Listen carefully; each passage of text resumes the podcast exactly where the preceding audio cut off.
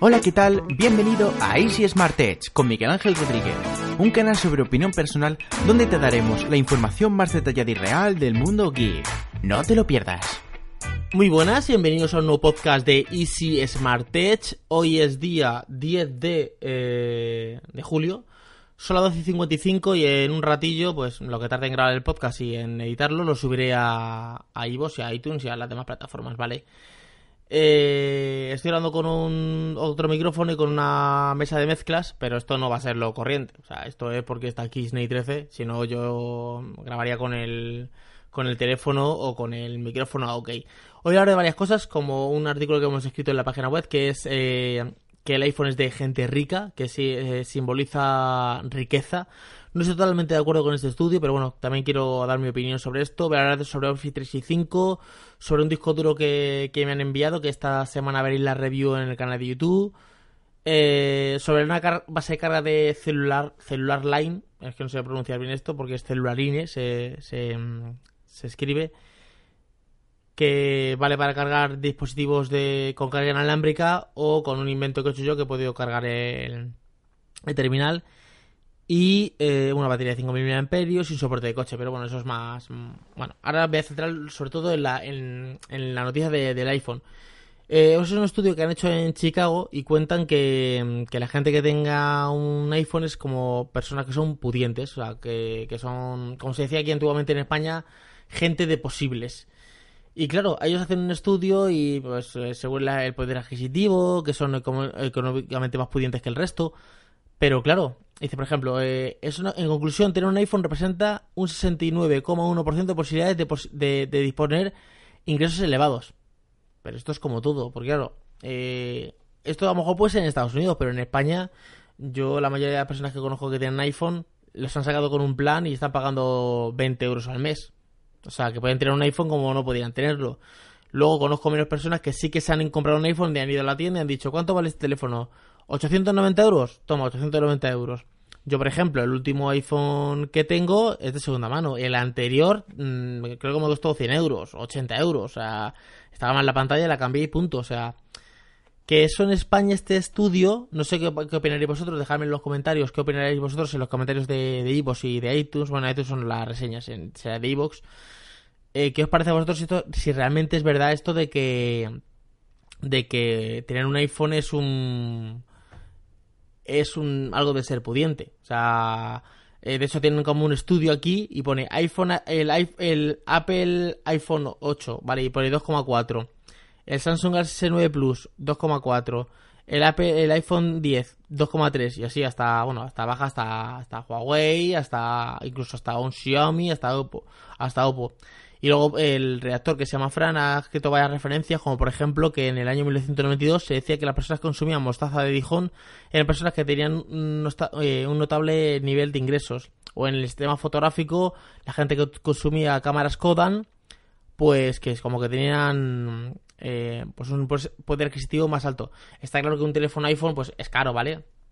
Es caro. Yo siempre digo que un iPhone es caro si tú vas a la tienda y lo compras nuevo porque yo estoy harto de ver en Amazon y en un montón de tiendas teléfonos iPhone eh, de segunda mano o estos típicos eh, refurbis, estos que, pues yo que sé, se ha roto la pantalla, le en la pantalla, alguna cosa así. Es que he visto yo, eh, últimamente he visto iPhone hasta por ciento y pico euros. Yo vi un iPhone 6 por ciento y pico, que es el teléfono que tiene mi mujer. Y le va, ahora dice que está fallando un poquito el tema de la batería, pero para lo que hace el 90% de los mortales, funciona perfectamente. Es un teléfono que es totalmente usable.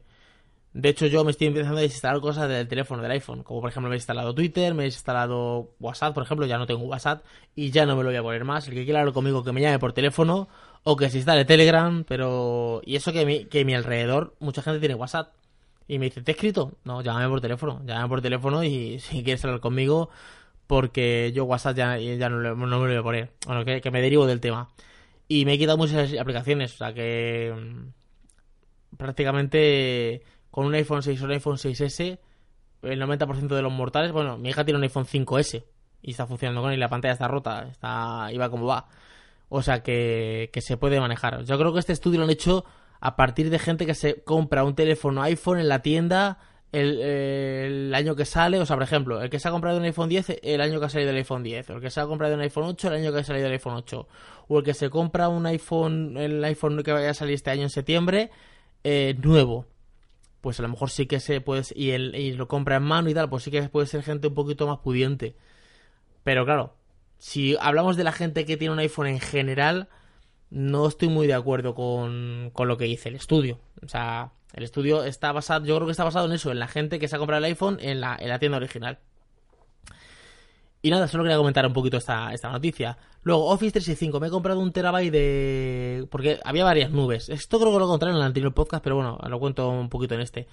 Yo tenía varias nubes, perdón, me he dado con el reloj. Eh, tenía varias nubes en el sentido de que yo tenía pues los 15 gigas que te da Google Drive, los 4 gigas o 5 que te da las nubes que tiene iCloud y cosas así. Pero yo quería tener una nube una sola. Una sola, o sea, una, una sola buena, grande y tal.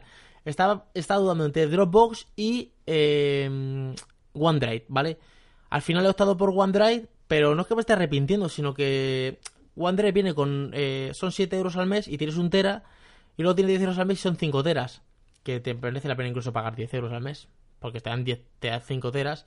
Pero bueno, si veo que, lo, que el Tera lo, lo consumo entero, pues entonces me pasaría la, la versión de 3 euros más y, y tener 5 terabytes, que encima puedes eh, eh, compartirlo con 5 personas. Claro, el caso es que viene con Office 365. Yo no sé por qué me he hecho yo a la idea, porque según ellos te explican, tienes Office 365 con un montón de aplicaciones, pero que luego te las puedes descargar tú a tu ordenador. Pero, ¿qué va? Es online. Y no es que sea online que digas tú, bueno, vale, me da igual que sea online, perfecto, bueno, pues tengo Word Online. Pero, por ejemplo, hoy he tenido que, editar un, un... Bueno, hoy no, hoy lo he terminado de editar, de hecho al final lo he terminado de, editar SNI 13. Pero yo lo estuve todo el día intentando hacerlo y resulta que es que te dice, estas opciones no están disponibles en la versión online, eh, hártelo con la versión eh, completa. Entonces, claro, me estás vendiendo un Word, un Excel, un PowerPoint, un, un todo que no, está, no es completo claro, dicen, eh, bueno, eh, un terabyte y Office 365 gratis. Bueno, claro, gratis es, porque claro, no es el completo. Realmente no es el completo. Pero es que luego eh, estaba una opción que era la opción de descargártelo, descargártelo a tu escritorio, y me llevó otra vez a la opción de pago, de pagar otra vez 7 dólares. Pero claro, yo los he pagado. No sé muy bien cómo lo tendrá puesto esto Microsoft, pero... No sé, es que está la página en español y la página en inglés. La página en inglés te ofrece como otras cosas por los 7 dólares y la página en español pues te ofrece lo que te ofrece. Lo que te ofrece que es la versión online. Porque cuando voy a descargármelo me, me va a mandar la versión de pago. Y me dice que paga los 7 dólares por el Tera, o sea, por lo que tengo. Pero me manda la página en inglés, entonces no sé yo cómo está, cómo está hecho. Pero es que, al final no me acaba de convencer el Office 365. Menos mal que está ahí medio gratis, ¿vale? Porque los 7 dólares pues, son por el Tera. Porque si fuera que yo hubiera cogido los 7 dólares por que me, igual, me diera igual el Tera, que yo lo que quería realmente fuera el Office 365, mm, fatal. O sea, fatal en el sentido que, joder, la primer documento que quiero hacer y me ya me dice que no, que no son todas las funciones hechas, pues, pues mal. Luego, una review que vais a ver también esta semana, que es eh, la de un disco duro que es de 256 GB, que realmente lo he terminado de instalar, bueno, al final me lo he instalado Disney 13. La mayoría de las cosas me las he hecho Disney 13. Y es de 156 GB, que esto yo no sé por qué. Yo pensaba que era de 120, pues yo de 120 GB. SSD 240, pero es 256 GB. Mi idea era ponerme este como disco duro C, que es como lo he puesto, ¿vale? Disco duro C con todos los programas y tal, y luego tener el de 120 como para archivos y luego el de un tera que es el disco mecánico para los brutos. Pero me falta un cable, o sea que hasta que no consiga un cable, pues no lo, no lo puedo no lo puedo poner pero bueno ya he instalado bueno ya he instalado ya he instalado Disney el, el Windows 10 he instalado unos cuantos programas yo. Y de hecho viene con un programa que es eh, de diagnóstico un, software que viene de diagnóstico y, monitoreo del software y tal que puede estar bien para ver fallos y tal en el, disco duro y, verlo. La, la marca se llama SP la verdad es que aquí pone 15 15 por o sea será tema de velocidad, tengo que echarle. Bueno, sí, aquí pone. Escribe a 450 megabytes por segundo. Y lea 550 megabytes por segundo. Vamos a ver qué tal, porque esto, claro, esto es lo que pone aquí. Luego yo haré las pruebas y veré. Esto es como todo. Te compras una batería 5000 miliamperios y haces la carga y dices tú, no, 4000 y pico. Te pillas unos auriculares 8 horas de, de batería y te duran 6. O sea que llegará menos, llegará menos, pero quiero echar una, una, prueba. Y también quiero poner el de 120 gigas porque, claro, ya para tenerlo completo. Luego otra cosa, me han mandado una base de carga de la empresa celular, celular Line, ¿vale? Y me han mandado una base de carga para cargar iPhone 8 y iPhone X. Yo tengo un iPhone 6S Plus, pero bueno, que lo estoy cargando inalámbricamente porque he hecho un invento, ahora os contaré. Y me han mandado también un soporte que va a la rejilla del aire acondicionado para el coche para poner el teléfono. Lo único que todavía no lo he probado porque, claro, la rejilla del aire acondicionado de mi, de mi coche es como curvada. O sea, no sé yo si me va a entrar ahí bien. Porque está hecho como para, para, para planos. Y luego me han una batería de 5000 mAh que está bastante bien, es súper chiquitita y me hace dos cargas. Del iPhone 6 normal me hace dos cargas. Y del iPhone 6S Plus me hace una carga y media.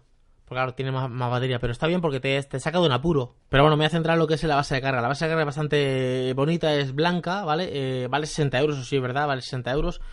Pero es blanca, viene con un puerto USB, carga 5, 5 voltios o 5 vatios. 5 vatios serán, sí, 5 vatios. Y tú pones el teléfono y lo cargas directamente. ¿Qué es lo que pasa? Claro, que el iPhone 6S Plus no tiene carga inalámbrica. Entonces me he comprado por 5 euros una cosa que eh, que lo enchufas al puerto Lightning, es como una pegatina que la pones por detrás, bueno, que no está no realmente no está pegada, la pongo por detrás y tengo la funda de piel y con la funda de piel me carga igual, o sea, eh, que encima no se ve, no se ve porque no se ve por detrás la, la pegatina esta, entonces está con la funda, yo pongo la, el teléfono en la base, lo pongo, lo pongo y me empieza a cargar. ¿Qué es lo que pasa? Que tampoco sé lo que está terminando de cargar, porque yo cuando lo enchufo al cargador normal, pues me tarda una hora, dos horas son más o menos en cargar el teléfono, ¿vale? ¿Qué es lo que pasa? Que yo la base la pongo, eh, la tengo en la mesita, lo pongo por la noche y yo me acuesto y me levanto al día siguiente. Entonces, claro, al día siguiente está, está cargado, pero realmente no sé cuánto ha tardado. Imagino que no cargará al mismo velocidad que cuando carga con el cargador. Pero no sé si tarda tres horas, cuatro o ocho en cargarlo. Ese es el tema. Tendría que hacer una prueba realmente eh, ponerlo por la mañana e ir mirando cuánto tarda en cargar. Conclusión que tengo que hacer más pruebas para, para hacer la review de los accesorios. Porque quiero hacer un pequeño vídeo de accesorios para iPhone. Para iPhone porque eh, está hablando con la marca y la marca quería que hiciera accesorios para iPhone 8 o iPhone 10. ¿Vale? Porque la base de carga y esas cosas.